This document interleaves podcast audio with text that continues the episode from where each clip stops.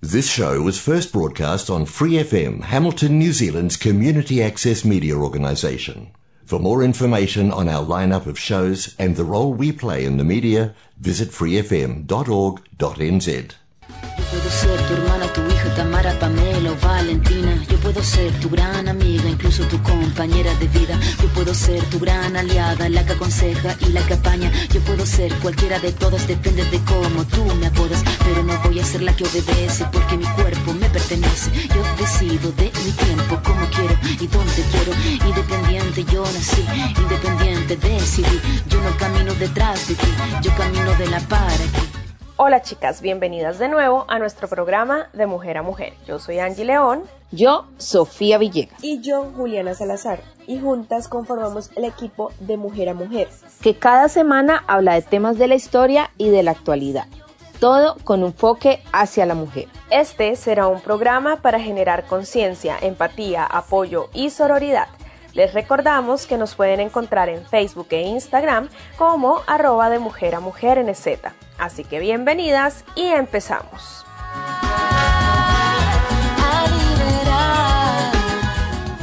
Hola chicas, en el programa del día de hoy continuamos con los momentos más importantes de los encuentros virtuales del Club de Lectura Feminista. Les recordamos que el libro que estamos leyendo es Ni putas ni sumisas de Fadela Mara. Pues están también las sumisas, ¿no? Que este pues que estas chavas son las que pues le, le entran a regresar a, la, a, lo, a lo tradicional, ¿no? Ellas son las que se quedan como al cuidado de los hermanos menores, ayudan a su mamá y, y a todas las cuestiones en la casa para, digamos, educarse para ser las buenas, ahí decía las buenas esposas, ¿no? pero eh, también ya me, me, llamó mucho la atención, por ejemplo, de ese tipo, que también hay quienes, eh, pues al interior del barrio, pues sí se comportan a conforme quieren que sea, ¿no? Lo tradicional, pero que eh, algunas de las chicas cuando salen del barrio hasta, hasta incurren en, en la prostitución, ¿no? debido a todo este, pues digamos, este encierro, ¿no? Igual nos, nos menciona de este primer tipo o el primer tipo que menciona son las que se sienten identificadas, ¿no? Y quieren seguir sus tradiciones. El segundo tipo era el que lo utilizaba como método para no ser molestadas. Dice que cuando lo usaban incluso los chicos agachaban la cabeza, ¿no? Pero ellas en cuanto salían pues siempre llevaban su bolsa con maquillaje y su ropa, pues la ropa que querían, ajustada, escotada. Y el tercer tipo que eran las militantes, ¿no? Que ella dice que pues de alguna manera para ella incluso eh, atentaban un poquito contra la forma de la democracia, ¿no? Pues acerca de los chicos esta parte, ¿no? Cuando comenta que, que en relaciones de pareja pues ellos no pueden expresar en público pues algunas cuestiones, dice que en, en lo personal o en lo íntimo pueden ser como más atentos, amables, incluso dicen, ¿no? Que a su manera pueden hacer hasta cierto tipo de poemas, este, pero cuando están en público no, incluso pueden llegar a ser violentos, ¿no? Porque no pueden mostrarse, pues como esta parte siento vulnerables ante, ante el amor que sienten hacia una mujer o la atracción que pueden llegar a sentir, ¿no?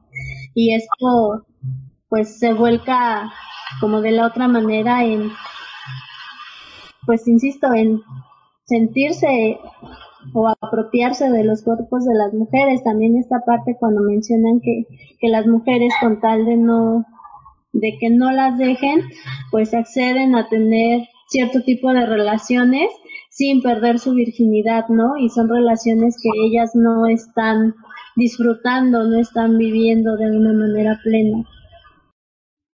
Pues por ejemplo, bueno, no sé, a lo mejor no viene al caso, pero me quedó muy marcado en la lectura, fíjense, esta parte cuando nos dicen, ya ven que los chavos eh, tienen como que se organizan y tienen el control sobre las mujeres y hasta las violan masivamente. Entonces me llamó muchísimo la atención cómo ahí nos, nos narró la autora eh, cuando sucedió que era eh, que a una chava de la secundaria la eh, tiene un hermano también de la secundaria y al chavo pues le dicen, ¿no? Que lo invitan a una violación masiva, que vaya, pero cuando él llega ve que es su hermana. Entonces, ay, eso me pareció súper fuerte. Entonces él regresa, en lugar de, no sé, a mí se me ocurren como mujer quizá otras cosas, ¿verdad? Pero pero lo que pasó ahí, él lo que hizo fue ir por un arma a su casa y llegó y a la primera que mató fue a su hermano. Y ya después empezó a matarlos a todos y al final se suicidó. Bueno, esa parte me pareció eh, muy fuerte, la verdad. Y te das cuenta cómo, o sea, qué edades tenían, eran unos adolescentes. Es muy impactante esa, esa violencia ejercida. ¿no? Porque al final, eh, si hubiera sido alguien que no hubiera sido de su familia, él hubiera participado, ¿no? Pero, eh, pero esta cuestión de que, pues de, que era ella y todo lo que implicaba, supongo, para él eh, mentalmente, no sé, pues actuó Tengo tanta sed, tengo tanta de la ciudad.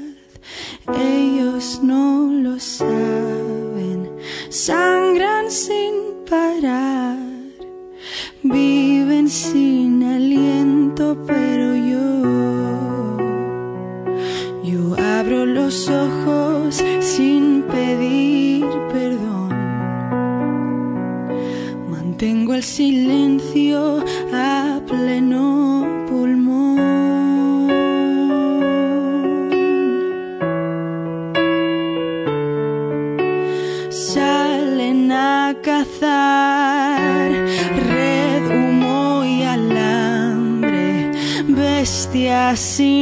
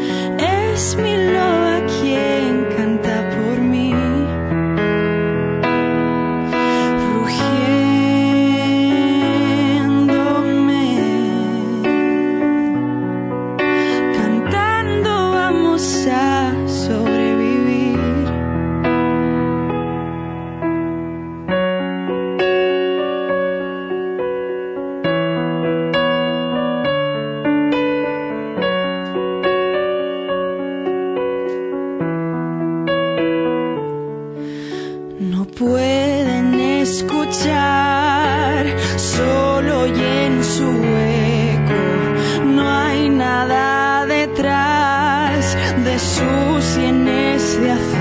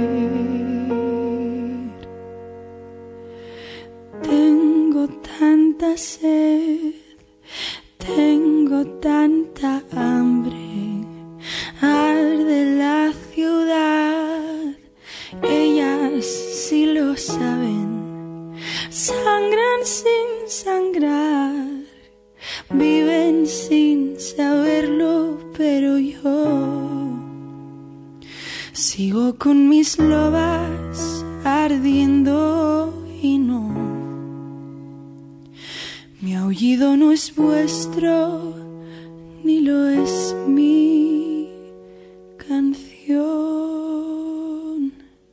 Ahí regresándome un poquito a, esta parte de, cómo se vivía la sexualidad y cómo no se habla de la sexualidad, creo que, digo, en el caso de México, sigue muy vigente. Y, y recordaba yo esta parte de, de esta propuesta de ley que incluso existe del PIN parental en donde pues la idea es que a los niños no se les hable de sexualidad en la escuela y este y si se les habla sea con autorización de los padres y los padres digan que sí que no esta parte me parece importante y una cuestión que afortunadamente pues las feministas han, han tomado y han evitado que, que se apruebe esta ley porque digo en la casa de muchos la sexualidad es un tema que ni siquiera se toca, ¿no? Y ahí en, en la lectura lo menciona, cuando las niñas ni siquiera sabían qué pasaba en torno a su cuerpo en la adolescencia, ¿no? Menciona que, que lo único que se les decía a partir de que llegaba la regla era no más hombres, ¿no? Y, y como mujer no puede ser vista en la calle con un hombre porque entonces es el deshonor para ti, para toda tu familia. ¿no? Entonces, esta parte, y creo que sí es un tema, pues, que debe ser como punto de, de no dejarlo, es que, pues, por lo menos en las escuelas se salve a los niños de esta parte de, de falta de conocimiento de la sexualidad, ¿no? Y que se dé, pues, de la manera que se debe de dar, es una parte de la vida y una parte muy, pues, no solo importante, sino natural, algo que se da en todos los seres humanos y el hecho de que no se toque o se, se intente que no se, se toque en las escuelas, pues es grave hasta el punto de pues que el desconocimiento, ¿no? Digo, si no sabes ni siquiera cómo funciona tu cuerpo, pues entonces vas a prevenir las violencias en torno a él.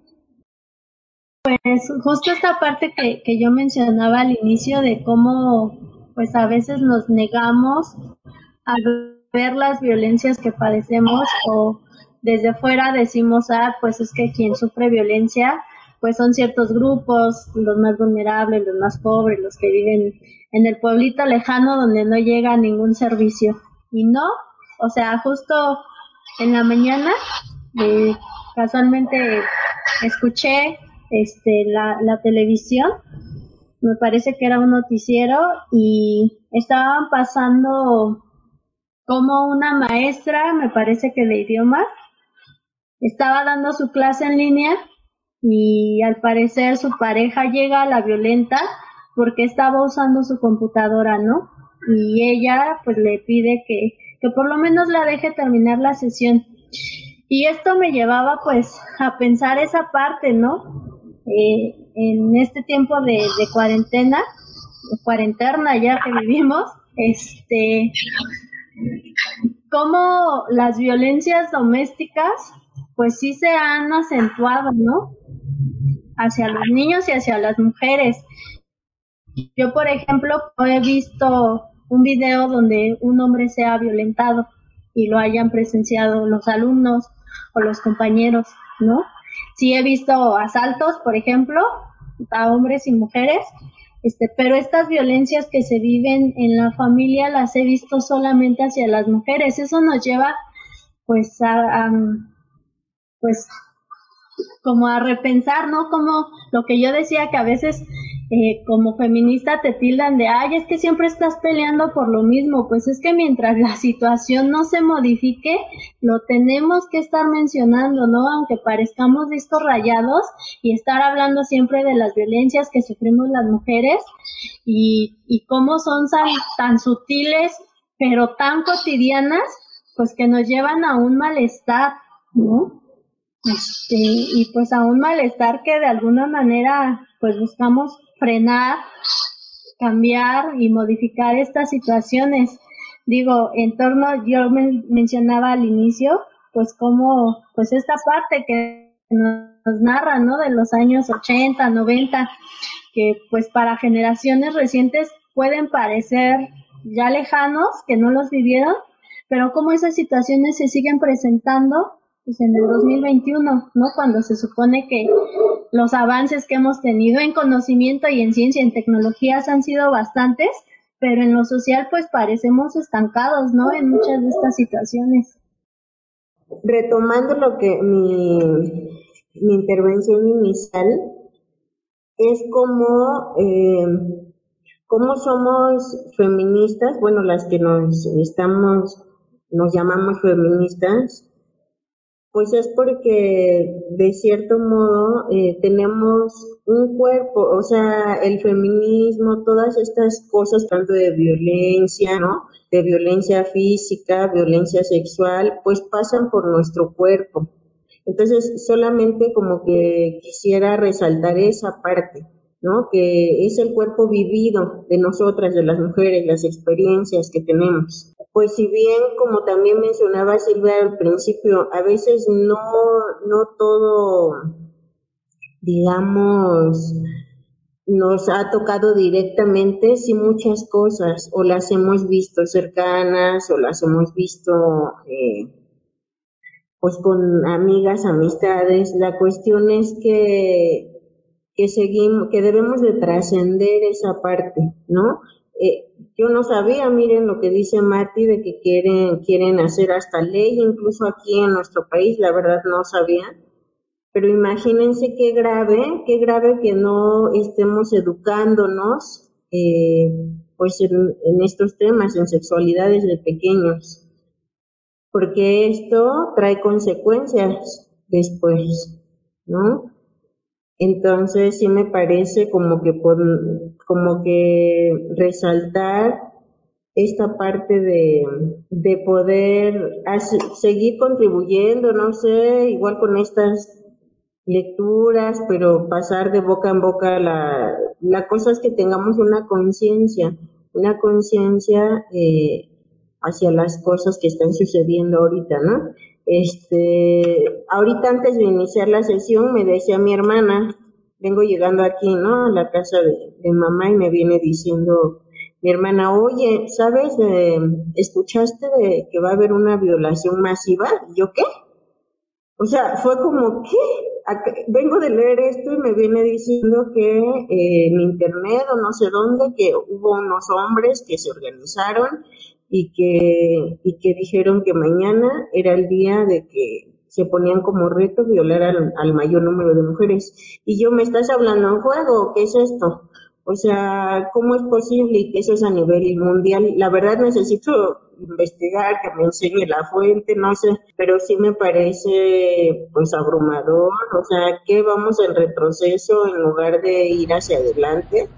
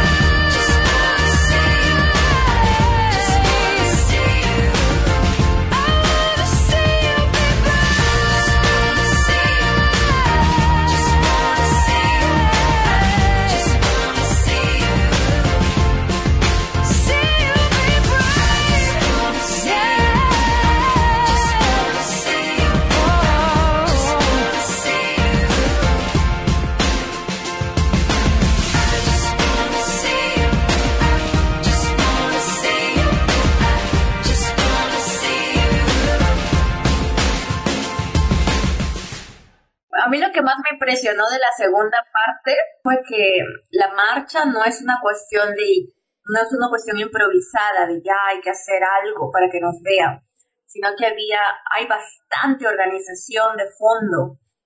Y esa organización implicaba alianzas con otras organizaciones, eh, implicaba logística de acomodación, de hospedaje, de comida y también implicaba tener un plan establecido de lo que se quiere proponer al gobierno. Y eso implica bastante ah, experiencia, todos los años acumulados que ellos tenían de distintas, en distintos ah, servicios que proveían con distintas personas, ¿no? Como servicios sociales. Y una, un entendimiento muy profundo de la problemática de las barriadas.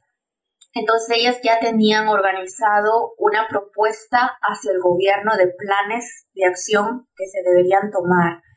Y cuando el primer ministro las llama, ah, llama a las cabecillas de, la, de la marcha, este, ellas van y ya van con una propuesta, porque si hubiera sido solamente una marcha así para que nos vean, bla, bla, bla, luego no hubieran tenido como um, poner eso, ¿no? Eh, manifestar por escrito eh, con, las, con los políticos con quienes se encontraron. Entonces me sorprendió mucho el trabajo de fondo de la marcha, no es solamente ir y marchar con las pancartas, sino toda la organización que hubo de fondo y la investigación también.